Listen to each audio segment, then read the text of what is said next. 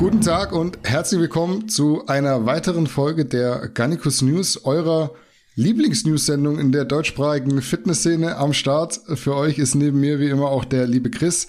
Kleiner Disclaimer vorab, wir drehen dieses Mal wieder dienstags, weil unter anderem ich von Mittwoch bis Freitag unterwegs bin, um neue Supplements für euch zu entwickeln. Deshalb müssen wir vorziehen, weil zum einen lässt ab morgen dann der Zeitplan eigentlich nicht zu und zum anderen ist Hotel-WLAN auch meistens so ein Punkt, der einen in den Wahnsinn treiben kann, selbst wenn man irgendwie doch einen freien Slot finden würde. Ausfallen lassen machen wir aber nur ungerne, denn wir müssen über ein paar Entwicklungen in der Szene sprechen. Aber erstmal hoffe ich dir, Chris, geht's gut und du hast Bock auf eine weitere Episode Garnicus News.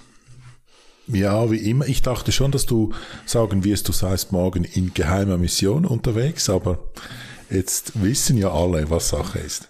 Wir sind ja transparent. Wundert euch nicht, wenn ihr hier zuguckt und ich ein bisschen nach links und nach rechts gucke. Ich habe Chris ja auf einem Fenster, das ich nicht so schieben kann, wie ich das gerne wollen würde, weil irgendwie Zoom gerade so ein bisschen den Hänger hat. Aber davon lassen wir uns nicht abhalten. Wir machen als erstes, wie sonst, auch einen kleinen Halt im Garnicus Shop. Den findet ihr ab sofort nur noch auf garnicus-original.de. War das letzte Mal noch anders und was ihr dort wieder kaufen könnt, wird viele von euch freuen. Ich habe es letzte Woche schon angeteasert und dieses Mal den Mund zum Glück nicht zu voll genommen. In der Vergangenheit ist uns das mehrfach, mehrfach auf die Füße gefallen, aber jetzt ist es soweit. Ich habe ihn hier. Der Galenikus ist zurück. Ihr habt uns täglich mit Nachrichten bombardiert und Antworten konnten wir eigentlich nur, dass weiter Geduld gefragt ist. Man kam sich da teilweise schon selbst ein bisschen blöd vor. Nach mehreren Monaten hat das Warten aber endlich ein Ende. Denn ihr könnt den Galenikus seit ein paar Tagen vorbestellen. Nicht wundern, die Dose hier ist leer. Man hört, da ist nichts mehr drin. Ich habe noch keinen neuen, also ich bin da nicht bevorteilt. Versendet wird der Booster ab dem 19. Januar, also stand jetzt in circa einer Woche. Vor allem, wenn ihr das hört, ist es relativ genau eine Woche. Vielleicht geht's auch schneller, aber ich halte mich mit Prognosen zurück, weil die haben uns in der Vergangenheit, wie gesagt, schon ein paar Mal in die Bredouille gebracht und wir müssen halt auch alle drei Flavors nachproduzieren. Deswegen ist so ein bisschen schwammig. Ich kann euch nur den Tipp geben, am besten nicht allzu lange zu warten, weil der Michel, mein Kollege aus dem Shop-Management, der hat paar Mal zu mir gesagt, dass er die Befürchtung hat, der Booster könnte schon wieder vergriffen sein, bevor wir überhaupt versenden. Dementsprechend gilt auch hier der Satz, Wer zuerst kommt, mal zuerst. Äh, weiterer Tipp von mir, meldet euch beim Newsletter an, weil dort bekommt ihr als erstes Bescheid, wenn so ein Restock stattfindet, vor allem wenn es eine starke Nachfrage gibt. Macht's die Sache für euch definitiv einfacher. Aktuell bekommt ihr für die Anmeldung unser E-Book-Bundle. Dazu umsonst, sprich die Kombi aus Nutrients und Elements, wer also noch nicht angemeldet ist, der hat jetzt einen Grund. Ich habe gesehen, Chris wird jetzt gleich lachen, Sophia Thiel hat ein neues Fitnessprogramm auf den Markt gebracht. Mal abgesehen davon, dass es zumindest meiner Meinung nach glaubwürdigere Produkte gibt, kann man bei unseren E-Books wirklich so gar nichts falsch machen. Aus dem einfachen Grund, dass man sich Wissen aneignet oder vielleicht auch Wissen auffrischt, was einem sicher vor dem ein oder anderen Fehltritt bewahren könnte, den so manch Testimonial auch heute immer noch begeht. Ihr habt's gehört, Galenikus vorbestellen. Hier, dass ihr auch wieder eine schöne Dose bekommt und in den Newsletter eintragen. Ich habe es selbstverständlich, wie sie es gehört. Ich hoffe, Chris, du auch, beide schon gemacht. Und deshalb können wir eigentlich in die Themen starten. Ich hoffe, du bist für den Newsletter angemeldet, weil da gibt's Insider-Informationen. Ja, das bin ich. Da freue ich mich doch drüber. Also macht's dem Chris gleich. Wir starten in Thema Nummer eins. Wir legen los mit Haftor Björnsson. Der war tatsächlich mal Basketballspieler. Wissen bestimmt nicht alle unsere Follower. Dann ging es relativ lange in den Strongman-Sport, wo er auch erfolgreich war. Unter anderem ja World Strongest Man 2018 ist er geworden. Inzwischen hat es ihn ins Boxen verschlagen und da steht der eigentlich geplante Kampf gegen Erzrivale und ja, Ex-Konkurrent Eddie Hall noch aus. Weitere Pläne gibt's aber offenbar auch schon, denn Haftor Björnsson liebäugelt wohl in der Tat mit einem Abstecher ins Bodybuilding. Stabil sieht er aus, keine Frage, aber wir trotzdem müssen wir jetzt hier mal so ein bisschen klären, wie seine Chancen rein theoretisch stehen würden. Was sagst du denn? Ist das ein für dich realistisches Szenario, Haftor mal auf einer Bodybuilding-Bühne zu sehen? Und wenn ja, mit welchen Chancen? Ist abhängig von der Klasse und von den Ambitionen, die er hat, wenn er da national in äh, Island bei 250.000 Einwohnern oder so, da einen Wettkampf mitmachen möchte, dann ist das natürlich schon vorstellbar, aber International sehe ich es da schwierig. Eben Klasse habe ich gesagt. Ähm, so Bikini oder Badehosenklasse oder wie die heißen, wäre wahrscheinlich am realistisch, realistischsten, aber Open mit seinen über zwei Metern Körpergröße, da müsste er so viel Muskeln dazu packen. Ich weiß nicht, ob das eine gute Idee ist. Ich weiß nicht, ob das seinen grundsätzlichen Entscheidungsgründen, warum er sich wahrscheinlich nicht mehr dem Strongman-Sport widmet, nicht entgegenwirken würde. Ich denke, ähm, Gelenke ist noch das kleinste Problem. Ein Gelenkknochen wächst eigentlich unter der Belastung. Gut, das ist natürlich schon ein bisschen nicht ganz natürliche Belastung, die Strongmänner haben auf diesem Niveau, wie er es betrieben hat. Aber ich denke vor allem Organe und so weiter, die werden keine Freunde haben, keine Freude haben, wenn er jetzt wieder so Richtung Open Bodybuilding gehen würde. Herz wahrscheinlich noch viel weniger. Und eben, dass er irgendwie vernünftig aussieht, da muss, da muss unglaublich viel Muskelmasse drauf. Also ich sehe das ein bisschen skeptisch. Wie gesagt, abhängig von Ambition.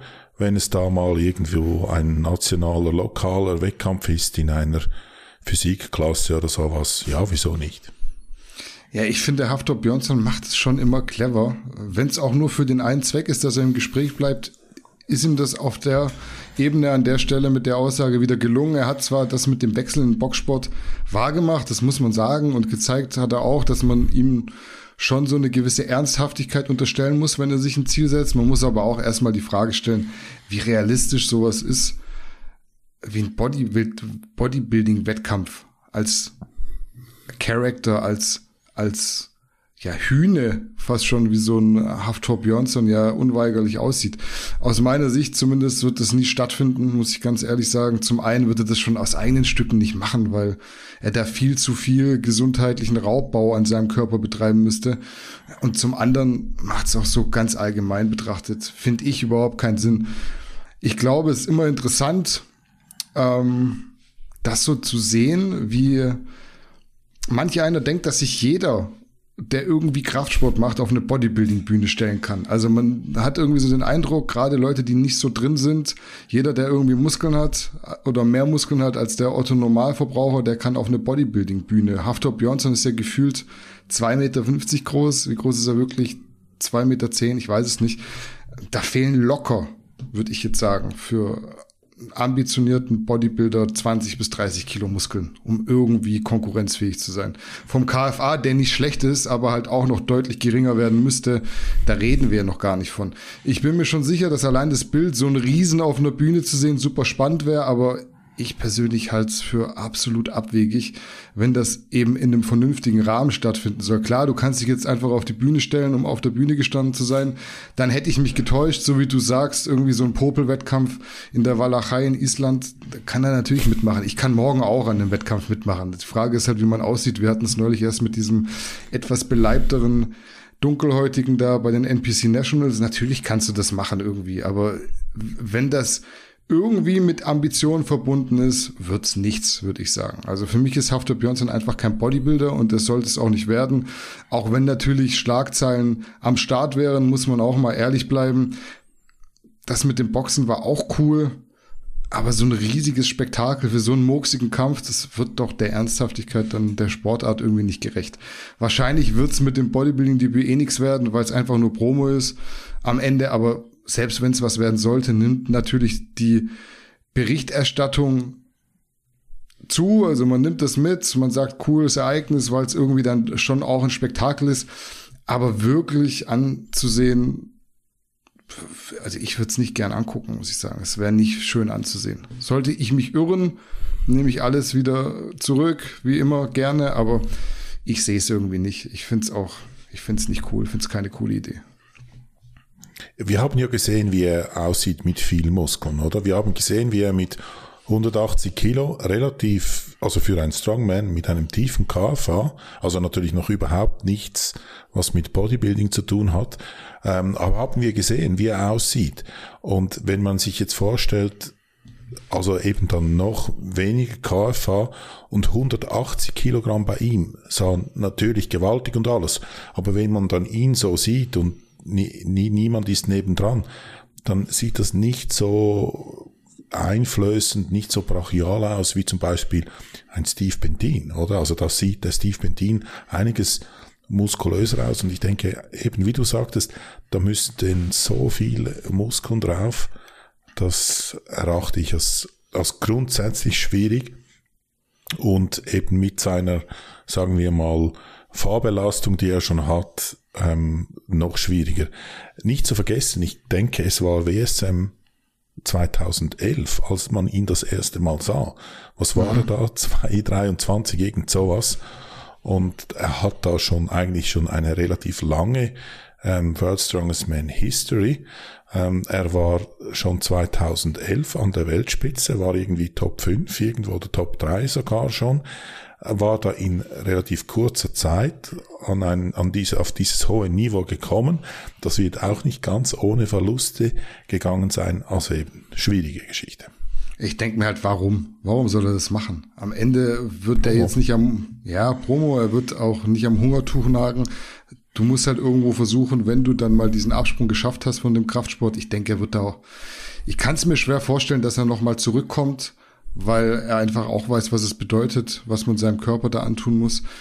Was machst du? Guckst irgendwie, dass du das nutzt, was du gerade bist. Jetzt ist er gerade gut in Form, dann sagst du halt, ich mache einen Bodybuilding-Wettkampf. Man redet drüber, machen wir ja auch. Ist ja auch ist ja auch Stoff, den er uns da liefert, aber man muss bei allem dann doch realistisch bleiben. Und ich, ich sehe das Bodybuilding-Ding nicht. Ich sehe auch den Kraftsport danach nicht mehr. Ich glaube, er weiß selber, es muss jetzt irgendwie ein Umschwung stattfinden und bis dieser Umschwung dann vonstatten gegangen ist, gilt es einfach mit allem in der Presse zu bleiben. Ganz einfach. Weiter geht's mit äh, Chris Bumstead, dem aktuellen und mehrfachen Olympia-Champion in der Classic Physik. Keine so positiven Nachrichten, aber stand jetzt auch nichts mega Negatives. Chris wollte sich nämlich nach dem ganzen Stress mit der Wettkampfvorbereitung eine Auszeit gönnen. Hat er auch gemacht, nur kam dann noch Corona dazu, was ihn alles in allem mit 13 Kilo weniger dastehen lässt, als es sonst in der Offseason der Fall ist. Mehr ist es eigentlich nicht. Wie schätzt du die aktuelle Lage bei Chris Bumstead ein? Wirft ihn der gesundheitliche Rückschlag stark zurück? Wie sieht's aus mit der Titelverteidigung und was prognostizierst du vielleicht so allgemein? Ja, ähm, off oder wie, wie sagt man, Auszeit bedeutet immer mit den Medikamenten zurückgehen, oder? Das, das ist das Codewort für mm. ich gehe auf TRT oder was auch immer. Ja. Wobei eben TRT ist ja auch so fließend, oder? Da gibt es 150 bis 500 oder irgend so. Mehr. Egal. mehr. Ähm, mehr, ah, mehr, mehr. Äh, ja, irgendwie die Geschichte ist ein bisschen doof, oder? Er war irgendwie infiziert dann mit diesem unsäglichen Scheißvirus und dann war doch wieder gut und dann eben doch wieder nicht gut und kein Geschmack mehr und auch ganz, ganz mühsam. Ich bin, ich sehne mich nach der Zeit, wenn wir das endlich dann mal hinter uns haben und nicht mehr über das reden müssen. Es hängt mir so zum Hals aus. Ähm, ja, 13 Kilo klingt nach viel bei ihm und vor allem ist das ja eigentlich 13 Kilo Off-Season-Gewicht. Also wenn man das jetzt irgendwie extrapolieren würde auf Bühne, dann wäre das wahrscheinlich schon signifikant. Ähm, ich hoffe, dass das keinen Einfluss haben wird, dass er da noch genügend Zeit hat, um zurückzukommen. Ist, ich finde es erstaunlich eigentlich, wie fest ihn das mitnimmt, aber auch das hört man ja die verschiedensten Dinge, dass es durchaus ähm, fitte Leute oder Sportler gibt, die auch da einen schweren Krankheitsverlauf haben oder, oder einfach sehr eingeschränkt sind. Ähm, da hört man verschiedene Dinge. Ja, ich hoffe für ihn, dass das sich nicht auswirkt auf die, die Mr. Olympia, weil er ist doch irgendwo, obwohl er nicht viel sagt oder so, eine gewisse Persönlichkeit einfach von, von seiner körperlichen Präsenz. Ich finde, er war deutlich, hat er da den Mr. Olympia gewonnen und ist da irgendwie ein bisschen zum Maßstab in seiner Klasse geworden. Wäre schade, wenn er da das negativ beeinflussen würde. Ja, wenn man es mal so insgesamt sieht, kann man sicher sagen, dass Chris Bumstead seine ganze Karriere sehr vernünftig und clever angeht, kommt zwar alles immer ein bisschen, wie sagt man auf Englisch, retarded, so zurückgeblieben rüber mit dem Sprachfehler, aber man darf halt nicht vergessen, dass sowas nichts über den Intellekt eines Menschen aussagt. Wir tun uns ja auch immer so ein bisschen schwer, wenn wir mit Migranten sprechen, die unsere Sprache noch nicht so gut können, das sind halt zum Teil auch keine dummen Menschen, die können sich halt bloß in unserer Sprache nicht ausdrücken. Es kommt halt für uns sehr blöd rüber, ist es aber nicht immer automatisch. Ich finde das auch echt bedacht, sich mal so ein bisschen rauszuziehen nach einem Wettkampf und wieder richtig Bock aufs Gym zu bekommen, dass es dann so endet. Gut, da steckt man eben nicht drin, kann immer passieren, dass man gerade dann noch krank wird, wenn man zur Ruhe kommt. Wahrscheinlich sogar deshalb, weil der Körper einfach weiß, jetzt ist mal kein Stress angesagt, jetzt gebe ich es dir richtig, weil jetzt machst du mal komplett Bremse wirklich zurückwerfen wird ihn das nicht, glaube ich. Also ich meine, Mr. Olympia ist erst im Dezember wieder, das ist noch fast ein Jahr. Wenn bis dahin nichts Gravierendes bei ihm passiert, ist er auch dieses Jahr wieder Top-Favorit auf den Titel. Trotzdem sehe ich ihn nicht so unangefochten wie manch anderer. Ich habe da überhaupt keine Fanbrille auf. Also ich sehe das ganz nüchtern und denke, dass ein Chris Bumstead wahrscheinlich eher von selbst irgendwann abtritt, statt sich wirklich einstimmig entthronen zu lassen. Einfach weil er zu clever ist, um nicht zu sehen, dass ähm, die Mitstreiter stärker werden. Konkurrenz dahinter ist auf jeden Fall da, sei es ein Terry Truffin oder auch ähm, der Ramon Dino, über den wir neulich noch gesprochen haben, der mir auch echt sehr gut gefällt in der Classic so zu 100% astrein war der Auftritt von Chris Bumstead letztes Jahr nicht. Das muss man schon festhalten. Ich sehe auch Urs in Zukunft vorne mit dabei, wenn es um den Sieg geht. Bei ihm ist halt so ein bisschen das Problem, dass er jetzt wegen der Einladung die Arnold Classic fast mitmachen musste. Also er konnte nicht Nein sagen. Da gab es fast keinen Kompromiss zu machen. Aber ob gleichzeitig bis Dezember dann so viele Verbesserungen drin sind, wenn man eventuell noch irgendwo die Quali holen muss, das ist ja auch so ein Ding, sehe ich skeptisch bei Urs. Also so sehr ich es mir wünschen würde, wenn du halt die Arnold nicht gewinnst, ich weiß gerade nicht, wie die Regularien sind, die ändern das ja auch irgendwie, wie sie gerade lustig sind. Ich glaube, er bräuchte die Quali dann trotz dessen, dass er Vierter wurde beim Olympia. Dementsprechend schwierig, dass er da im Dezember wirklich so viele Verbesserungen gemacht hat schon, um Chris Bumstead gefährlich zu werden. Geht sicher vielleicht ein Platz nach oben, also definitiv, aber so Sieg sehe ich 2022 noch nicht. Summa summarum, Chris Bumstead immer noch Top-Favorit auf den Sieg, aber nicht mehr so konkurrenzlos wie beispielsweise 2020. Ich denke, die Klasse wird weiter explodieren, da kommen dann immer mehr neue Hochkaräter dazu. Beispielsweise der neue Brasilianer, Marcello de Angelis heißt der, glaube ich. Also auf Instagram horse.md der ist auch richtig stark. Ich weiß nur nicht, ob der in die Classic Physik passen würde vom Gewichtslimit, aber müsst ihr mal gucken. Den hatten wir auch neulich mal in der Story. Der ist schon echt, der ist schon echt stark. Uh, unabhängig davon glaube ich aber, dass es selbst für den Chris Bumstead zunehmend schwerer wird, seinen Titel zu verteidigen. Habe ich jetzt das richtig verstanden? Du hast hier eine Verschwörungstheorie entwickelt, dass man extra Urs an die Arnold Classic einleitet, so dass er keine Chance auf den Mr. Olympia-Titel hat. Habe ich jetzt das richtig verstanden? So habe ich es noch gar nicht gesehen, aber stimmt, ja. Die haben ihn sabotiert. Gut, Chris Bumstead wird auch eingeladen gewesen sein. Macht nicht sogar Terence Ruffin, Brian Ansley, die machen doch beide mit. Also die sind am Start, aber Chris, ja, der macht's clever. Der, der konzentriert sich komplett auf den Olympia und hat dann wahrscheinlich da seinen Vorteil. Also Urs ist ja ganz klar, kommt frisch vom Mr. Olympia, hat so ein bisschen Off-Season gemacht, dann kriegst du die Einladung.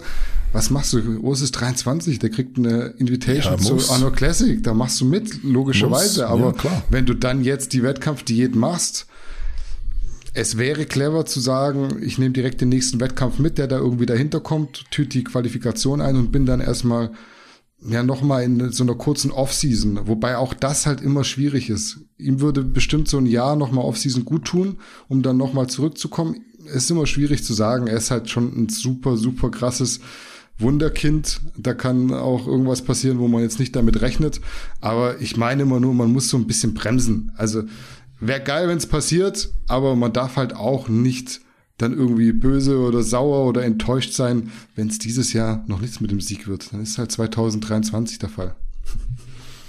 Denkst du, wenn ich da hier einhaken darf, das interessiert mich persönlich, denkst du wirklich, Urs hat von ich sage dem Ästhetik, ich glaube in der Bodybuilding-Sprache heißt das in, von der Linie, hat er die richtige Linie, um einem Siebam gefährlich zu werden, weil wir wissen, Urs hat da noch viel Gewichtslimit, er kann noch viel muskulöser kommen. Alles andere ist bei Urs kein Thema. Er trifft die Farbe, er hat unglaubliche Bühnenpräsenz, er zieht eine gute Show ab, ähm, er hat ein, ein, ein Spitzbubenlächeln dabei, alles wunderbar. Aber denkst du wirklich so von der Ästhetik, von der Linie, hat er das Zeug, um einen Chris Bumstead, was ja der Maßstab im Moment ist, gefährlich zu werden?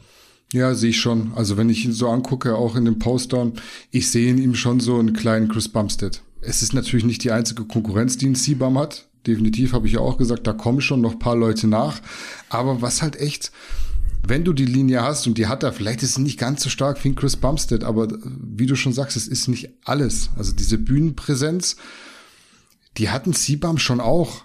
Aber wenn du es vergleichst jetzt, was da passiert ist, auf seine Art, ja. Es ist so, er hatte die auch nicht immer, würde ich sagen. Es ist äh, aus Selbstsicherheit gewachsen, einfach, dass er jetzt schon zum zweiten, zum dritten Mal dann den Olympia gewonnen hat. Aber ein Urs, der ist da ja hingekommen, ohne dass er je irgendwas gerissen hat. Das war sein erster Olympia und trotzdem hat er da komplett abgerissen auf der Bühne. Und das ist, glaube ich, was, was du nicht lernen kannst, sondern was du noch ausbauen könntest, weil du es schon hast. Aber jeder, der noch so viel arbeitet, der das nicht hat, wird an Urs nicht rankommen, wenn er nicht pennt. Ja. Ganz einfach. Und dann, ja. ich sehe ihn schon, ich sehe ihn schon sehr weit vorne, muss ich sagen. Doch, weil 23 ist halt, Chris Bumstead ist 26. Geh mal noch mal drei Jahre zurück. Da hat Chris Bumstead gerade mal drum gekämpft, quasi den, den ersten Titel zu holen. Gib Urs noch ein, zwei Jährchen. Ich denke, das wird schon eine stabile Geschichte. Das nächste Thema ist bisschen komisch für mich einzuleiten, weil wir als News-Sendung jetzt quasi auf eine andere News-Sendung reagieren, die Heiko Kalbach seit neuestem macht. Wie man ihn kennt, äh, nimmt der gute Heiko kein Blatt vor den Mund und dementsprechend hat er die eine oder andere knackige Aussage getroffen. Kann man schon so sagen. Und die muss man auch aufgreifen. Unter anderem hat er so ein bisschen gegen Max Matzen gestichelt und Adolf Burkhardts Zusammenarbeit mit ihm als eventuell verlorene Wette. Ich lese hier gerade das Zitat oder Verzweiflungsakt beschrieben. Alles natürlich mit Humor gemeint. Er hat beispielsweise auch Paul Unterleitner als natural eingestuft, weil Paul seiner Meinung nach aussieht wie ein Schwimmer, der mit Bodybuilding erst angefangen hat.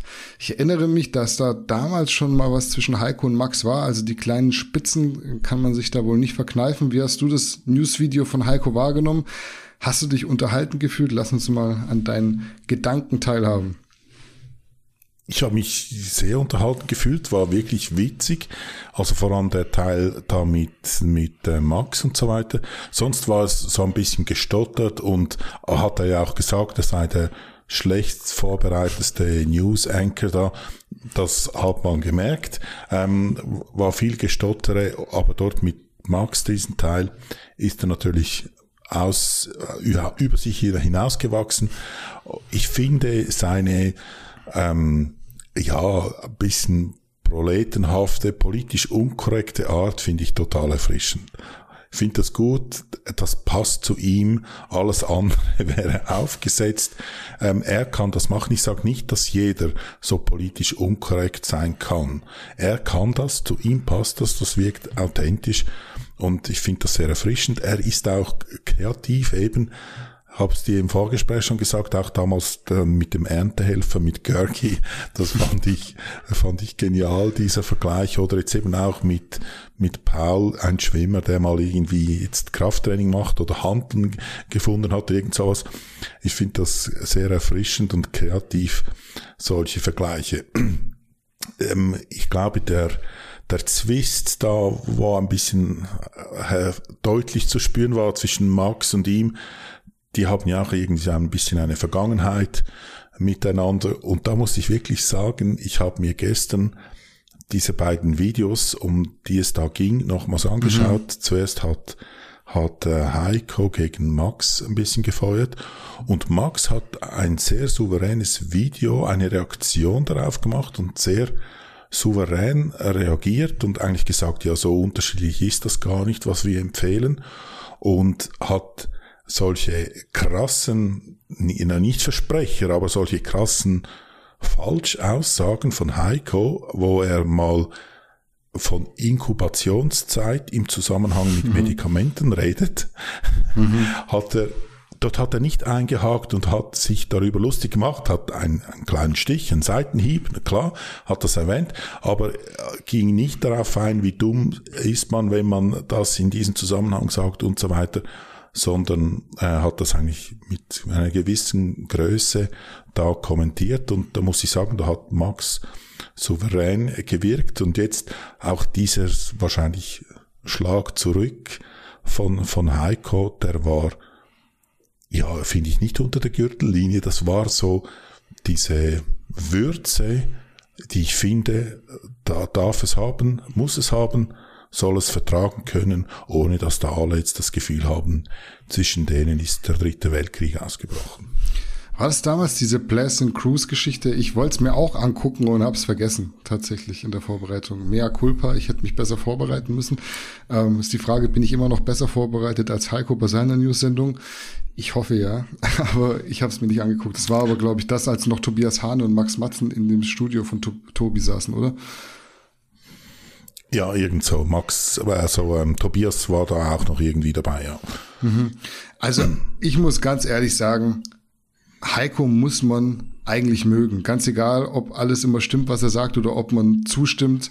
Heiko ist einfach so ein Typ mit Charakterabschweifungen. Also er hat einfach einen ganz, ganz speziellen Charakter, genau wie Steve auch. Da ist nicht immer alles Gold, was glänzt, aber die verbiegen sich nicht und stehen zu ihrer Meinung in so einer Welt, wo jeder bloß noch politisch korrekt antwortet, weil er entweder von Natur aus schon stromlinienförmig und weichgespült ist oder sich halt im Zweifel bewusst zurückhält, weil er Angst hat, gecancelt zu werden, sind so Typen wie Heiko super wichtig und halt auch erfrischend, muss man so festhalten an der Stelle.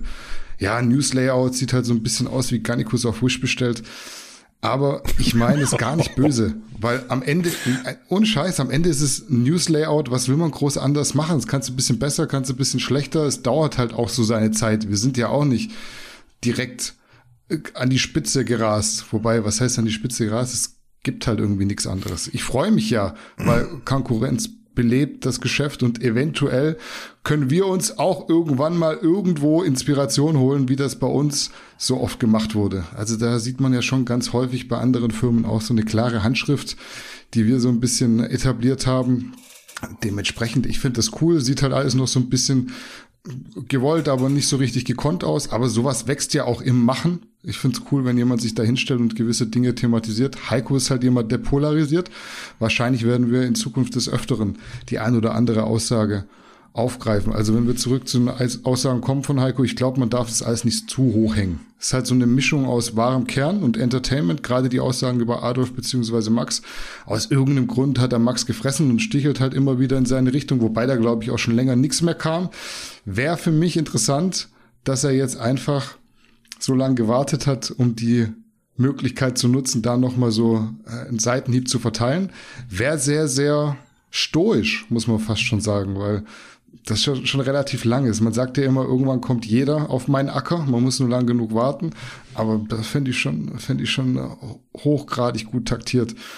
Ich denke, man kann das sportlich nehmen, weil wirklich unter die Gürtellinie war es nicht, wie du schon gesagt hast, auch wenn deutlich wird, wie sich da die Verhältnisse und Meinungen darstellen, werden wahrscheinlich nicht mehr die besten Freunde. Irgendwas wird gewesen sein, obwohl es jetzt krass nicht sein muss, aber der eine wird es eventuell höher hängen als der andere, ist einfach Heikos bewusst provokante Art, die eben, wie provokant schon sagt, provoziert und dadurch auch mal Abwechslung liefert, was nicht jeder hat. Podcast mit Heiko wäre sicher cool. Könnt ihr ja mal in die Kommentare schreiben, ob ihr das sehen wollt. Ich hätte Bock drauf, weil jetzt hat Heiko ja scheinbar auch zumindest halbwegs vernünftiges Equipment, macht die Sache immer direkt einfacher. Sein Sponsor muss ihn halt lassen. Ist aber ein anderes Thema, keine Ahnung, wie da bei GN der Stand ist, ob die bei uns in den Podcast dürfen. Das ist ja immer nicht bei jedem so, dass der einfach, nur weil er gerne möchte, dann bei uns auch stattfinden darf. Was ich noch lustig fand, wie gesagt, die Worte über Paul Unterleitner, die haben mich dann zum Schmunzeln gebracht irgendwo, weil wie ein Schwimmer sieht der dann doch nicht aus.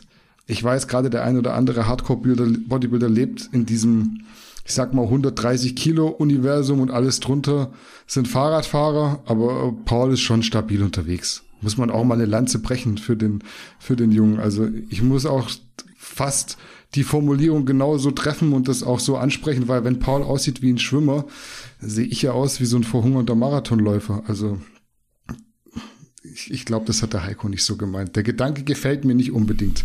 Aber auch da ist halt viel Übertreibung mit dabei, sollte man immer im Hinterkopf behalten. Nicht, sich selbst nicht so ernst nehmen. Das kann der Heiko, glaube ich, auch. Ich habe mich bei der einen oder anderen Passage dann doch sehr gut unterhalten gefühlt. Ja, aber ich, ich finde, das ist eben cool, wenn er das so Dinge da bewusst überspitzt sagt, die regen dann vielleicht auch ein bisschen zum Nachdenken an. Wenn man ja etwas transportieren möchte, dann ist das eine, eine gute, ein guter Mechanismus, das zu tun. Weil jeder kann sich jetzt überlegen, sieht Paul wie ein Schwimmer aus? Ja, nein. Ähm, und dann merkt man, nein, er sieht nicht wie ein Schwimmer aus, er sieht deutlich muskulöser aus. Was wollte er sagen? Er wollte sagen, Paul ist wahrscheinlich natural und Eben. Paul ist kein Schwergewichts-Bodybuilder. Und ich finde, ja, ich, ich, ich finde das eine, ein cooles Stilmittel, wenn man so ein bisschen kreativ äh, Vergleiche macht, die auf den ersten Blick vielleicht so tönen, wie wenn sie despektierlich werden, sind sie aber gar nicht, oder? Also das, das unterstelle ich jetzt Heiko, dass es nicht despektierlich war. Bei, beim Erntehelfer ist das wahrscheinlich ein bisschen anders, aber das, ja, ich, ich finde diese Art erfrischend und man soll nicht jetzt auch so empfindlich sein, um da alles auf die Goldwaage zu legen. Danke, dass du sagst, genau dasselbe ist mir im ähnlichen Moment auch in den Kopf gekommen. In der Lyrik oder in der Poesie ist ja Übertreibung ein wirklich seit Jahrhunderten bewusst genutztes Stilmittel und das macht einfach Heiko auch. Ist halt untypisch, sage ich jetzt mal, wird nicht mehr so gerne benutzt. Und wenn, dann meistens in einem so übertriebenen Maß, dass es direkt erkenntlich ist. Aber der Witz an der Sache liegt ja darin, dass du es so einsetzt, dass nicht unbedingt jeder direkt merkt, ob es eine Übertreibung war oder nicht. Gerade das macht ja irgendwie so die Spannung am Ende aus. Und wie du sagst, er wollte damit eigentlich jetzt nicht Paul irgendwie despektierlich behandeln, sondern er hat damit gesagt, der sieht halt trotzdem nicht aus, als würde er hier ungefähr, keine Ahnung, drei Gramm Stoff die Woche nehmen. Also dementsprechend, was auch immer so nicht verstanden wird, ist, glaube ich, selbst wenn jemand eine andere Meinung hat, musst du die ja nicht so mögen. Ist so cool, du kannst drüber nachdenken, kannst überlegen, sehe ich das ähnlich, sehe ich das nicht ähnlich, wo haben wir vielleicht Überschneidungen. Aber selbst wenn jemand eine Meinung präsentiert, kannst du auch einfach bloß in Teilen übereinstimmen und manche Sachen dann nicht cool finden. Es muss nicht immer so schwarz oder weiß. Es gibt immer bloß, ich kann den nicht leiden, weil der einmal irgendwie einen Teil gesagt hat, der mir nicht gefallen hat oder der jetzt so bewusst mich irgendwie angreift. Weiß ich nicht, finde ich immer so ein bisschen schwierig, weil unterm Strich ist die Aussage gar nicht so verletzend. Das ist halt einfach auf eine bestimmte Art und Weise stilisiert. Und ich find's cool. Also ich kann, ich kann's verstehen, ich kann damit was anfangen, ich find's lustig und fühle mich da entertained. Kurzes Thema noch zum Abschluss der heutigen Folge. Wir hatten ja Ende letzten Jahres schon angekündigt, das aufgreifen zu wollen, sobald 2022 angebrochen ist. Das ist jetzt der Fall und Julian Zietlow bzw. Rocker Nutrition hat tatsächlich Wort gehalten und die Marke komplett veganisiert, so würde ich es mal beschreiben. Das war das Ziel und auch wenn es viele Zweifler gab, scheint der Switch pünktlich zum Jahreswechsel gelungen zu sein. Wie beäugst du das Ganze? Also hat es dich überrascht, dass das Versprechen wahrgemacht wurde und was sagst du so grundsätzlich zum Move, nur noch vegane Nahrungsergänzungsmittel anzubieten? Ja, aber ich denke, wenn Julian sowas sagt und es öffentlich so prominent sagt, da habe ich schon angenommen, dass er das nach durchzieht. Und wenn nicht, dann wäre wahrscheinlich frühzeitig, wären da irgendwelche Einschränkungen gekommen, dass wir, dass er sagte, ich habe noch irgendein Produkt, dort hat es noch irgendwie einen tierischen Stoff drin, was wir noch nicht ersetzen konnten oder was auch immer.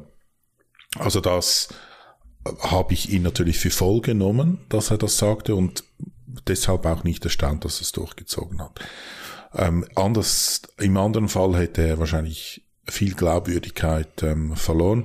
Ich bin jetzt aber auch nicht prüfen gegangen, ob jeder Inhaltsstoff nicht mehr tierischen Ursprungs ist. Also du sagtest, er hat umgestellt, dann gehe ich davon aus, dass das so ist. Boah, ich habe jetzt auch nicht jede Inhaltsstoffliste ah. genau angeguckt, aber auch der ganze Webauftritt, wenn du es mal so ein bisschen schaust, die Packungen. Ja. Viel war ja auch schon vorher vegan, muss man ja auch sagen. Also ist ja jetzt nicht so, dass alles ja bloß weil man irgendwie eine flexitarische Nahrungsergänzungsmarke, äh, Nahrungsergänzungsmittelmarke hat, dass dann nicht auch schon Dinge vegan sind von Natur aus. Also so ein Booster, den kannst du vegan machen, ohne dass du dich jetzt großartig ja. dafür bemühst. Aber Whey gibt's nicht mehr und Omega-3 bekommst du nicht das Fischöl, sondern das ist irgendwie Genau. ein Algenextrakt oder so. Ja, gibt Ja. sogar Tropfen. Die haben sogar Fischöltropfen oder Algenöltropfen. Ja. Das Ja. habe ich gesehen. Ja. Ähm, grundsätzlich von der Ausrichtung eben, ich denke, es ist wahrscheinlich ein bisschen ethisch begründet. Wahrscheinlich schwingt da auch das Interesse oder die ein gewisses Marktpotenzial mit, also das wird nicht einfach so als nur weil er ein Gutmensch ist, ist ähm, das ähm, gemacht werden. Äh, ich sehe da verschiedene Gründe. Ich denke, das ist irgendwie eine Kombination. Finde das grundsätzlich gut, dass das jemand macht. Ich bin nicht vegan. Für mich müsste man das nicht machen. Ähm, ich denke aber, es ist immer vernünftig, wenn da neue Wege gegangen werden. Übrigens, ähm, es gibt da ganz schwierige Punkte in diesem Zusammenhang. Ähm, ich denke da an Way zum Beispiel. Wer, viele Leute verstehen ja nicht, wie, was, was Way ist und wie das zustande kommt, oder? Sogar Doc Alex hat in seinem Anti-Way-Video mal, das er da unter Road to Glory noch gemacht hat, von einem ähm, äh, davon gesprochen, man nimmt das aus der Milch hinaus und weiß ich was und wenige Hersteller nehmen dann gute Milch oder weiß ich was. Nein, Whey ist ein Nebenprodukt bei der Käseherstellung. Das fällt an bei der Käseherstellung in flüssiger Form ähm, und wurde früher gemäß meinen Informationen vor allem im als Futtermittel für Schweine und so weiter eingesetzt. Und irgendwann hat man gemerkt, hey, wenn man dieses, diese Flüssigkeit genügend, genügend lang trocknet, gibt es, bleibt dann irgendwann dann ein Pulver übrig, das sehr eiweißhaltig ist. Auf was ich hinaus möchte, ich weiß gar nicht, ob ähm, Whey in dem Sinn aus ethischen und moralischen Gründen verwerflich ist. Ich glaube eben nicht, weil das Whey, es, keine Kuh wird gemolken, um Whey herzustellen, sondern die Kuh wird gemolken, um Käse, um Milch zu haben für die Käseherstellung, oder? Also, es wird nicht Milch produziert mit dem Hintergedanken, Whey, ein Rohstoff Whey herzustellen, sondern der fällt an. Und deshalb, wenn auch wir kein Whey konsumieren würden, ich glaube, keine Kuh hätte was davon. Aber eben da, da hier lasse ich mich ein bisschen auf, auf ungewohntes Terrain. Ich weiß es nicht genau, aber so im ersten, in der ersten Überlegung, das ist nicht das gleiche wie ein Stück Fleisch in der Pfanne. Das möchte ich eigentlich damit sagen. Oder also, Mhm. es, wenn du ein Stück Fleisch in der Pfanne möchtest, dann musst du ein Tier züchten oder, oder ein Tier jagen oder was auch immer, ein Tier töten, damit du dann das Fleisch in der Pfanne hast aber eine Kuh wird nicht zwingend gemolken, damit man Whey herstellen kann. Und somit gibt es auch durchaus nicht vegane Produkte, die man auch aus moralisch und ethischen Überlegungen durchaus konsumieren kann, ohne sich jetzt als schlechter Mensch fühlen zu müssen. Ja, es ist halt so eine indirekt zweifelhafte Handlung, sage ich jetzt mal. Ich glaube, auch da gibt es kein Schwarz oder kein Weiß. Wenn es am Ende Kühe gibt, die Milch machen und die Milch wird getrunken und die Milch wird zur Käseherstellung verwendet in einem natürlichen Maße, was natürlich deutlich, deutlich, deutlich geringer ist als das, was wir heutzutage machen, dann fällt eben dieses Nebenprodukt an und dann kannst du es auch benutzen, um beispielsweise Whey herzustellen. Früher wird man es genauso gemacht haben. Da ist dieses Abfallprodukt, wie es ja teilweise genannt wurde, was es aber nicht ist, ist ja doch ein sehr hochwertiges Protein am Ende, wurde halt dann den Schweinen gegeben, weil ein Bauer irgendwie in den 1860er Jahren nicht wusste, dass man damit ein Pulver herstellen kann, was irgendwann mal ein Arnold Schwarzenegger konsumieren wird dementsprechend ist halt immer so die Frage, wie extrem willst du was sehen, wie schwarz willst du sehen, wie weiß willst du es machen. Ähm, es ist indirekt sicherlich, aber es ist nicht dieses, wie du sagst, dieses direkte, dieser direkte, diese direkte Konsequenz, sage ich jetzt mal. Ich will Fleisch, ich muss Tier töten, sonst kein Fleisch. Bin ich bei dir. Wie gesagt, das ist halt sehr vereinfacht gesagt. Ich muss ganz klar ähm, an der Stelle auch sagen, dass ich einer dieser skeptischen Zweifler war, die sich nicht wirklich vorstellen konnten, wie das mit der Veganisierung bei Rocker funktionieren soll. Trotzdem habe ich auch überhaupt kein Problem damit, das zuzugeben. Man schaut sich ja so einen Plan immer aus seiner Blase an und überlegt dann, wie realistisch ist es, sowas umzusetzen. Ich konnte es mir halt nicht ausmalen, beziehungsweise anders gesagt, ich konnte es mir schon irgendwie ausmalen, nur eben nicht in dem kurzen Zeitraum. Es war ja dann doch relativ genau ein Jahr am Ende. Also mich würde schon auch interessieren, ob da jetzt noch die Lager vollstehen mit nicht veganer Ware oder ob das wirklich alles abverkauft wurde, wenn auch mit schwindender Marge. Dafür habe ich es auch zu wenig verfolgt. Es würde mich interessieren. Ich fände es jetzt aber auch nicht verwerflich. Ich fände es nur konsequent zu sagen, okay, wir haben noch Sachen da, aber erst der erste Stichtag beziehungsweise 31.12 und alles andere, was jetzt noch da ist und tierisches, muss weg. Man kann von Julian halten, was man will, aber ich bin schon der Meinung, dass das eine authentische Geschichte ist bei ihm. Den ganzen Wandel, auch mit diesen Ayahuasca-Zeremonien, man muss es nicht cool finden, aber für mich zeichnet sich da ganz klar so ein bigger Picture, dass am Ende fast nicht nur finanzieller Pragmatismus sein kann. Und natürlich will Julian mit Rocker auch Geld verdienen und daran ist auch absolut nichts verwerflich, also überhaupt nichts. Es ist ein Unternehmen, das er profitabel gestalten möchte. Wer das mit seiner Firma nicht will, der ist irgendwie ins falsche System wirtschaftlich abgebogen und muss vielleicht dann zurück in die Sowjetunion oder nach Kuba, keine Ahnung. Ich check immer nicht, dass Geld verdienen als schäbig angesehen wird. Aber gut, darum soll es nicht gehen. Am Ende braucht aber jeder Geld und muss äh, damit seine Miete bezahlen. Wenn ihr das nicht wollt, ich glaube, dann ist Deutschland so ein bisschen das falsche Land. Wir sind halt einfach trotzdem im Kapitalismus. Und Kapitalismus ist auch geil. Also ansonsten bitte alle mal die iPhones alle abgeben und mit dem Hanfkostüm auf dem Pferd in die Schule reiten und nicht von Mama im Q6 oder was es so für Autos gibt, immer zur Fridays for Future Demo gefahren äh, werden. Das ist halt dann so Sachen, die gehen dann nicht. Also man muss sich schon entscheiden, wenn man da mit, äh, mit den Schildern irgendwie äh, gemeinsam mit Greta Thunberg demonstriert, dann muss man eben den sauren Apfel beißen, gibt's halt keine iPhones mehr und keine Tablets, dann schreibt man halt mit der Schreibmaschine eventuell. Alles Vor- und Nachteile ethisch, moralisch, um zu Julian zurückzukommen, finde ich es auf jeden Fall ein krasser Move. Auch wenn ich dazu in dem Stadium meines Lebens echt nicht bereit wäre. Vielleicht bin ich da noch verbohrt. Gut, du bist noch ein paar Jährchen älter, aber ich kann es mir irgendwie nicht vorstellen, vegan zu werden. Zumindest jetzt nicht. Ich kann da vielleicht so Abstriche machen. Ich kann auch, was Qualität von gewissen tierischen Produkten angeht, hochschrauben, mehr Geld ausgeben, dafür seltener. Geht ja, aber so komplett drauf verzichten, aktuell echt schwer. Also ganz ehrlich, selbst wenn es nur Marketing wäre von Julian, würde es mir immer noch schwerfallen zu verstehen, was jetzt das Problem ist. Also in der Hinsicht bin ich dann pragmatisch, weil der Move bringt sicher den einen oder anderen dazu, weniger tierische Produkte zu konsumieren. Und unterm Strich werden ja schon im Vorfeld dann auch einfach weniger tierische Produkte erzeugt. Wie jetzt von Rocker beispielsweise. Ich kann es voll verstehen, wenn man das nicht geil findet und nicht auf den Zug ausspringt. Ich mache es auch nicht, aber akzeptieren und respektieren sollte man sowas immer. Vor allem, wenn jemand aus moralischen Gründen ein Risiko eingeht, bei so einer immer noch kleinen Zielgruppe seine Umsätze an die Wand zu fahren. Auch der eine oder andere Influencer wird auf der Strecke bleiben, weil er den Weg nicht mitgehen möchte. Schmale Schulter ist einer. Ich denke, Patrick Teutsch wird der nächste sein, sofern er irgendwo ein gutes Angebot bekommt. Dementsprechend für mich Hut ab an Rocker, Hut ab an Julian. Ich hab's für zu ambitioniert eingeschätzt und muss deshalb so ein bisschen zurückrudern. Jetzt redest du Patrick Deutsch weg von Rocker. Ja, man könnte ja meinen, ich habe irgendwie ein Eigeninteresse, aber ich denke, der ist dann doch noch ein bisschen zu teuer für Garnicus, aber ja, also ich glaube halt einfach, wenn ich so Patrick Teutsch anschaue und ich habe ihn ja auch schon einen Podcast gehabt, das macht für mich jetzt nicht den Eindruck, als hätte der innerhalb eines Jahres so, so komplett seine Philosophie geändert. Der isst halt gerne Fleisch und das muss man ihm auch zugestehen. Ich habe manchmal so das Gefühl, jeder, der jetzt noch sagt, dass er Fleisch isst, den muss man so an die Wand stellen, schon gefühlt, als wäre es mittlerweile illegal. Also ist es ja auch nicht. Du kannst es ja im Laden kaufen.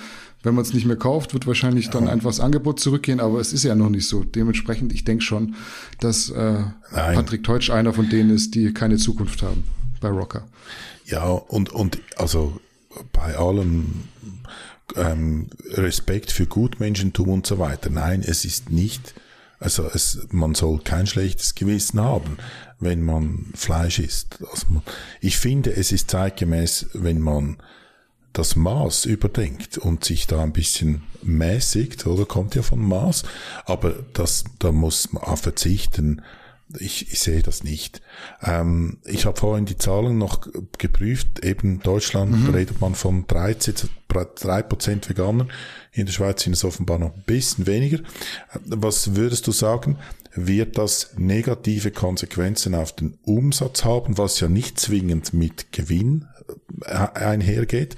Wird, das, wird der Umsatz zurückgehen vom, von den Unternehmungen oder von dem Unternehmen von Julian, das Supplemente verkauft?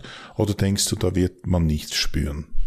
Doch, erstmal sicherlich. Also die Zielgruppe, die du ja auch so über die Jahre jetzt ein bisschen angezüchtet hast, da wird nicht jeder den Weg mitgehen. Also nicht jeder wird dich bedingungslos so feiern, dass er sagt, ich gehe diesen Move, vegan zu werden, einfach mit. Viele sind dann trotzdem auch, und das ist ja auch gut irgendwo, wenn du geile Sachen machst, die finden die Sachen geil, die müssen aber jetzt nicht unbedingt dich geil finden. Also jeder, der bei uns Produkte kauft, der muss ja auch nicht unbedingt mich geil finden. Manche finden einfach nur dich geil, manche finden einfach nur Marcel geil und manche finden auch irgendwie geil, dass einfach am Anfang hier ein Trailer geschaltet wird, wo so ein hübsches Mädel immer Ansagen macht, was es gerade umsonst gibt sozusagen. Also das ist ja jedem selbst überlassen am Ende. Und ähm, ich glaube trotzdem nicht, dass da viele Leute diesen Sprung mit rüber machen. Dafür werden aber mit der Zeit neue Leute dazukommen, sicherlich, weil du ja dich ganz, ganz spitz positionierst mit diesem Veganismus. Ähm, aber ob das so viele sind, um den Abgang zu kompensieren, das ist, glaube ich, schon allein aufgrund der Zahlen, die du jetzt genannt hast, gar nicht möglich, denke ich. Ja, wenn man das runterbricht, was habt ihr? 80 Millionen Einwohner? Ja, also knapp drüber, schätze ich was sind drei Prozent? Vier, fünf Millionen, irgend sowas, oder? Ja. Ähm, äh, nee, ähm, zwei Millionen, zweieinhalb, irgend sowas. Zwei, zweieinhalb, zwei ähm, bis drei. Ja. Ähm, ja, aber wenn du alle diese hast und bei dir Supplements bestellen, dann ist das ja gut. Was ich mir auch vorstellen könnte, du musst ja nicht zwingend vegan sein, sondern du kannst einfach vegane Supplements äh, konsumieren. Das klingt für mich gar nicht äh, so als dumme Idee, wenn man, wenn man sagt, ja, dass ich wenigstens bei den Supplementen solche Produkte konsumiere, in denen ich nicht, ich möchte jetzt da nicht auf die Argumentation eingehen, aber in, das ist halt einfach was man hört, mit denen ich nicht mehr tierisches Leid produziere. Oder das ist ja, finde ich durchaus eine, eine vernünftige Idee, dass man dort, wo man kann, ähm, entsprechend verzichtet und solche veganen Supplements konsumiert. Warum nicht, ja? Ja, vielleicht ist es auch eine super Vision und Julian ist einfach der Visionär. Am Ende muss man es ihm zugestehen, wenn es so ist, aber aktuell bin ich einfach super neutral eingestellt und guck, was passiert mit diesem Vorhaben. Aber ich kann auch ganz klar sagen, ich habe es halt nicht erwartet, dass es in der Kürze der Zeit funktioniert. Hat funktioniert, deswegen kann man da durchaus zurückrudern und das so ja, ja. trotzdem beruhigt aus der Ferne anschauen. Ihr Deutschen funktioniert ja viel über, über den Geldbeutel. Wenn jetzt die noch günstig sind, dann wird das sicher ein Erfolg. Ich bin gespannt auf jeden Fall. War auch an der Stelle unser letztes Thema für heute. Ich wollte schon fast sagen, kurze, knackige Folge, aber am Ende waren es dann doch wieder vier Themen mit einer stabilen Länge. Ich denke, das werdet ihr uns nicht übel nehmen. Ähm, ich habe ganz viele Kommentare gesehen, dass die Sendungen auch noch länger werden könnten. Müssen wir mal schauen, ob das so im organischen Flow da unterzubringen ist. Gibt es von deiner Seite heute noch was zu ergänzen, Chris? Nee, ich bin da zufrieden. Alles klar. Dann äh, seht uns bitte wie immer nach, falls irgendwas noch nicht in der Folge drin sein sollte, was jetzt innerhalb der Zeit vom Dreh hier bis zum Release passiert. Wir holen das dann selbstverständlich nächste Woche nach. Ansonsten bestellt den Galenikus vor und äh, tragt euch, wie gesagt, in den Newsletter ein. Da bekommt ihr, wie schon angesprochen, das E-Book-Bundle mit Elements und Nutrients for free. Und in diesem Sinne war es das für diese Folge. Macht's gut und bleibt gesund und bis zum nächsten Mal. Ciao, ciao.